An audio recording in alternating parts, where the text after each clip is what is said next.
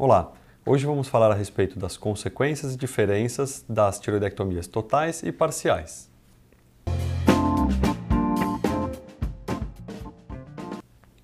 Meu nome é Arthur Vicentino, sou cirurgião de cabeça e pescoço e se você puder, curte aqui nosso vídeo, se inscreva no nosso canal para poder aprender mais sobre o mundo da cirurgia de cabeça e pescoço.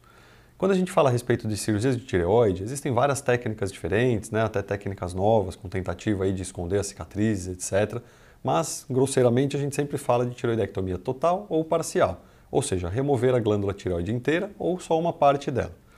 Ah, as, as, diferenças aí estão relacionadas muito à presença de nódulos dos dois lados, à presença de malignidade, à necessidade de fazer o tratamento com o iodo radioativo depois do procedimento. Tem várias, vários critérios técnicos que vão determinar se é preciso fazer a cirurgia remoção completa da tireoide ou remoção parcial da glândula tireoide. As consequências disso tudo, claro, tem que ser pesadas, tem que ser pensadas também. Então, o que, a gente tem de benefícios em uma e o que, a gente tem de benefícios na outra, e pontos positivos e negativos, para chegar num, num consenso aí, né, num acordo entre o médico e o paciente, com critérios técnicos, claro, sempre para decidir. Ah, normalmente, quando o paciente remove a glândula tireoide inteira, ele não produz mais hormônio tiroidiano e ele vai precisar tomar hormônio de reposição, aquele hormônio específico da tireoide, todo dia de manhã, um comprimidinho em jejum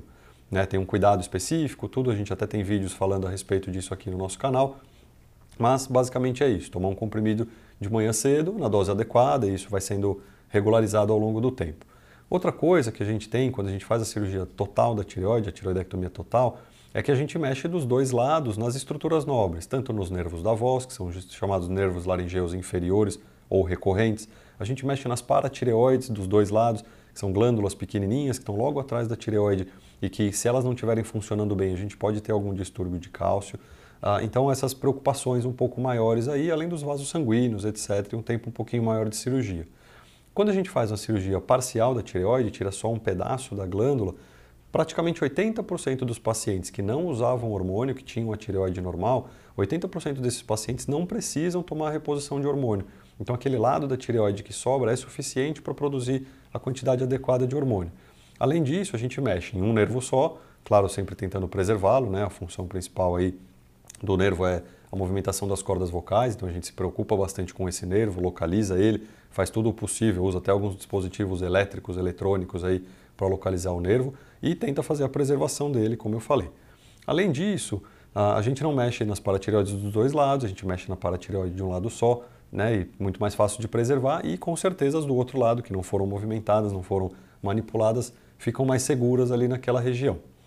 O, o, o problema da gente fazer a cirurgia parcial da tireoide, tirar só uma parte dela, né, não remover a glândula inteira, é que o que sobrou da glândula, o que ficou no pescoço, pode eventualmente desenvolver doenças ao longo do tempo, pode aparecer algum novo nódulo, algum tumor, alguma coisa assim, e nos casos de tumores de tireoide ah, que são é, que são um pouco mais agressivos, né, que têm uma chance intermediária ou alta de retorno, de, de recidiva, nós não conseguimos, tendo tirado só parte da tireoide, não é possível fazer o tratamento complementar com iodo radioativo. Então, veja que tanto a cirurgia total da tireoide quanto a tireoidectomia parcial tem riscos e benefícios, tem pontos positivos e negativos, e é por isso que é importante que vocês tenham acompanhamento, tenham a decisão tomada junto com um cirurgião de cabeça e pescoço experiente, com uma boa formação e que possa tomar a decisão personalizada para o seu caso. Então, se você conhece alguém que tem nódulos de tireoide, que está em programação cirúrgica, ou que fez uma cirurgia total ou parcial da tireoide, que ainda não entendeu muito bem as coisas, infelizmente,